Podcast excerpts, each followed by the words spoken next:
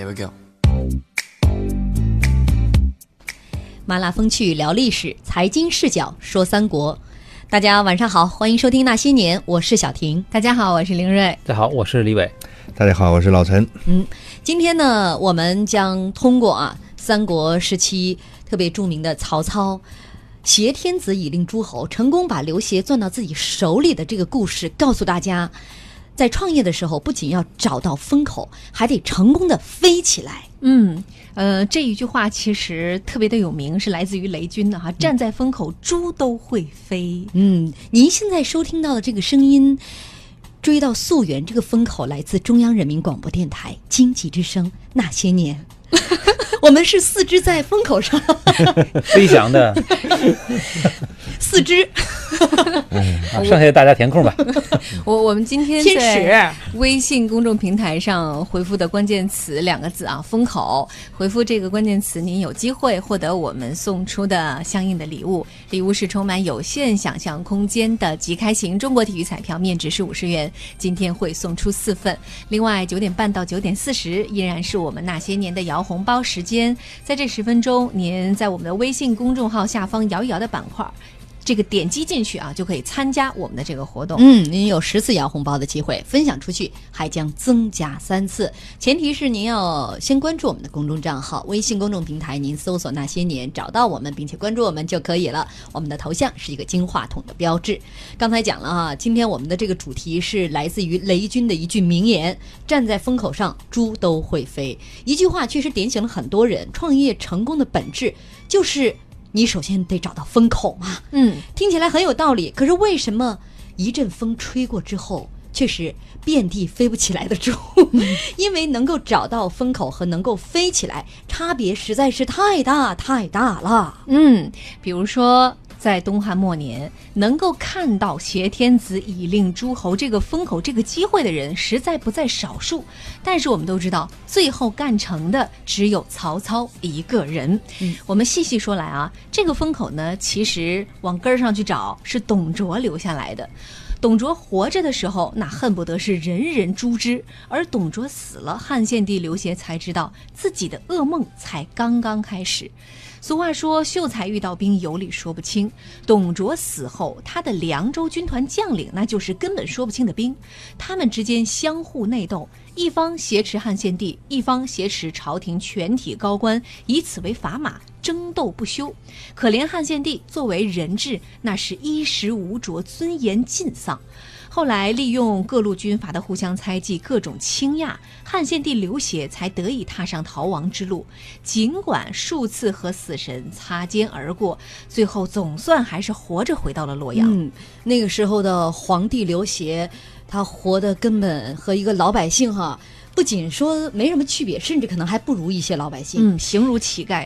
这个时候的洛阳是一片废墟啊，皇宫也被毁了，民宅也都被烧光了。为了糊口啊，尚书郎以下的官员都亲自到郊外摘野菜，很多人摘着摘着就倒地饿死了。曾经至高无上的皇权，在这个时候，在很多人眼里变得一文不值了。眼看皇上都挨饿了，天下所有的州郡竟无一人前来纳贡。当然了，音乐二胡什么那种，就是二泉映月，当然这个时候啊，也不能够全怪地方将领啊，毕竟呢，他皇帝身边还有保护他回到洛阳的各路军阀，这些军阀们虎视眈眈，唯恐自己千辛万苦得来的宝贝被别人抢走了。这时候的刘协就像被严重低估的资产，眼拙的人呢看不上，能看上的人呢还搞不定门口的几条大狼狗。嗯，这几条大狼狗说的就是在他周围的这周围的这些军阀啊，眼拙的人其实就包括袁绍。当年也有人建议说应该去秦王，但是袁绍显然自己没有那份判断力，而且还说你要他来干什么呀？要钱没钱，要权没权，这个把他找来就相当于你带了一个累赘，以后你做给他吃给他喝，对哎，以后你做什么事情呢？还得有这个皇上给你盯着。所所以就是说啊、在这个风口面前，还真的不是人人都能判断出来。有些人可能觉得哦，这是一个风口，我要赶快抓住；有些人会觉得它是一个伪风口，即便是在当年也是有这样两方的声音。那我们现在不妨揣测一下，当时双方判断这个刘协这个风口是风口和不是风口这两方面声音，他们各自的逻辑和理由是什么？老陈，我觉得是判断这个风口的逻辑，从正方面的角度来讲，虽然刚才提到至高无上的皇权，这个时候成一地鸡毛了，连这个饭菜都吃不起，但是呢。真正有价值的东西啊，就越是它在价值洼地的时候，如果说你能发掘的出来的话，这个是证明你的眼光就抄底呗。哎，对，这个时候抄底是。如果用股票来来来判断呢，你怎么样认为就是有的就是一只烂股啊？就就是要要看这个基本面，怎么能还能看到它的价值啊？比如说汉献帝这个基本面是什么呢？就是在当时的若干这个群狼当中，各方力量当中，虽然大家也都是雄踞一方。但是呢，都不是名正言顺的天下共主，而且都不足以独霸天下。所以在这个地方上呢，是在这种情况下呢，各方割据势力情况下，你还不得不尊奉一个天下共主，在形式上的一个最高老大。所以在这个时候，他又处于一个低谷的情况下。如果说你能把它为己所用的话，那么就说明你抢到了这个价值洼地，抄到了这个底。那么从这个历史的走向来看，那么多。所谓的雄才大略，或者说雄霸一方的这个力量，最后只有是曹操做到。当然了，第二一个程度就是你到到了这个风口以后，飞起来，初步飞起来以后，你能不能飞得久？你光忽扇上天，啪叽，然后又给摔下来了，那也不行。但从曹操的这个发展来讲呢，他和汉献帝相伴相行，然后飞的还是比较久的，哎，对。但是前期就是首先他判断出来了，这个汉献帝刘协绝对是一个特别好的风口。嗯，我们这这开句玩笑说，春晚里边有句话叫“人这猪撞树上了，你撞猪上了”。这个猪虽然飞起来了，但是后来猪基本上都掉下来了，跟今天我们的创业市场特别像，赶上风口的好多公司是吧？那是直播的，还做什么单车的，是吧？哗啦一片一片公司，那么持久的是有多少呢？其实就要看这个有风口出现了，看你能不能抄得进去和抄得持久。其实我觉得汉献帝啊，这个对于所有的人都看到了这一点，就是虽然它没有价值了，实际意义的价值是没有的，但是它的建制还在，它的名声还在，它的整个这个传承王权的这个脉络还在，这是最有价值的东西，也就是相当于我们呃公司里常说这种隐形资产。呃，也换句话讲，就是净资产、净资产和软实力。我们常说软实力，就是就是我们今天也说，呃，有有一些有一些企业，虽然它现在可能不行了，但是它在这个行业内的影响力还在。虽然它现在的业绩不行，它一直在亏钱。啊，我们也可以举个例子，好比是，假如说京东，其实京东这些年不挣钱。很多年，它其实并不挣钱，但它的品牌价值，对，它是一直在在做这些营销。好像人们经常说的那个案例，比如说可口可乐，对啊，一把大火烧光了它的所有店铺，但是一夜之间它可以带到四百亿美元的这个资产，对，它还是它价值估值就这样。那么汉献帝这个时候就相当于它的估值还是完全高的，就看你能不能把这个估值把它很好的这个运作起来。没错没错，它还有一个很好的就是呃，在那会儿嘛。绝大多数这种虽然地方诸侯割据吧，也各种军阀混战，但是这个忠君思想还是有的。大家人还是呃脑中有个根深蒂固的概念，还是这个天下非刘氏而王者，天下共击之，还有这么一个概念在那儿。再怎么着，人姓刘啊，对吧？人是正真儿啊，人人没怎么着啊。所以我一旦有这个号召力了，在行业内我还是可以举起这个军旗的。那么，呃，对于那些其他的那些呃想自立为王的人，这还是一个巨大的威胁。嗯，那在现在啊，创业风口如此强劲的现在啊，怎么来判断一个风口的到来？风起之前有哪些迹象可循呢？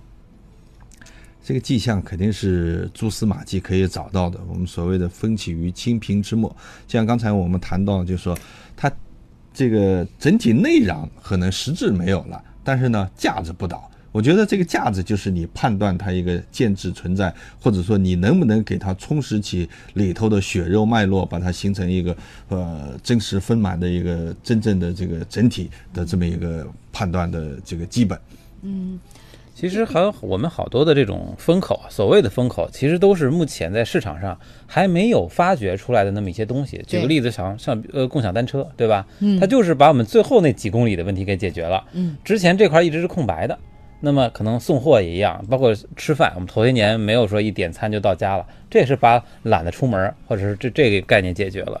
其实很多很有很好的东西啊，或者很有意思的市场，都是我们能发现的，但一直运行不好。我举个例子，那个年，嗯，去年我去我去加拿大，我去休假，然后跟他们聊天说，加拿大有一个很好的项目，就是搞教育基金。嗯，就这个教育基金有很多，毕竟是没还是有贫苦的人嘛，对吧？就教育，呃，没有受到高等教育的人，他们就搞了一个很好的项目，就是这个把相当于教育的最后最后一小部分人的那最后几公里给解决了，那么大家都能得到更好的教育，就是给你发钱，政府白给你发钱，让你去报很多的这个班儿，是吧？结果发现推行之后呢，一点儿也不好，这它到达率特低，只有百分之二三十的人去干这个事儿了。那为什么？后来政府就开始重新审视这个事儿，发现了哦，原来我们是制度是健全了，但是吧，你想想，这本身就是教育不好的人，受教育不好的人，他家庭环境就不好，那些人收入就很低，经常那些家长就会打很多份工，打零工那种。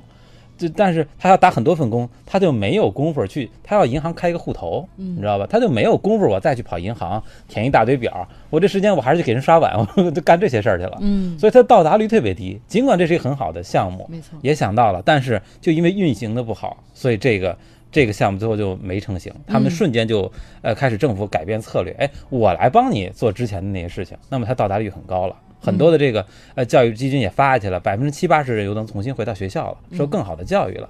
我觉得这就是一个呃，也是一个变相的风口吧，就是怎么把这种发现了市场、发现这种该做的事情的时候，怎么从手段上而更加完善的。嗯，反正我觉得吧，现在就是呃，用现在的利利用这种互联网创业哈、很多的项目，刚才像这个李伟说到的共享单车，那这个你想想，现在是多么炙手可热的一个风口。嗯，还有另外一个就是教育，尤其是这种在线教育，嗯，也是利用互联网的技术，我觉得也是一个很好的风口。就是你从我个人的角度来说，你要判断这个风口是不是这个有这种迹象可循啊，就是想法确实很好。第二，是不是能落地？嗯嗯，就是它跟我们每个人，尤其我们作为个人来讲啊，它是不是跟我们每个人很容易息息相关？从个人的需求端出发啊，然后你来解决供给端的这个问题，这就很容易实现你正好赶上这个风口。其实这个风口的挖掘或者说判断呢，我觉得一个是根据大的技术主干的脉络形成，比如说移动互联网时代来了，那么伴随着移动互联网上下游若干的行业产业。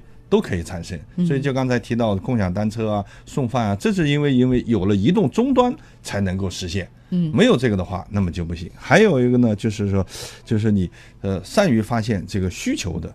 那么从人们的衣食住行，比如说我们现在刚才提到的教育，还有大健康、养老产业什么等等，这个需求的市场都是非常广大的。你要如果说挖掘到其中一个小点，那你可能占有的这个市场资源或者实现的这个市值这个覆盖面就已经非常庞大了。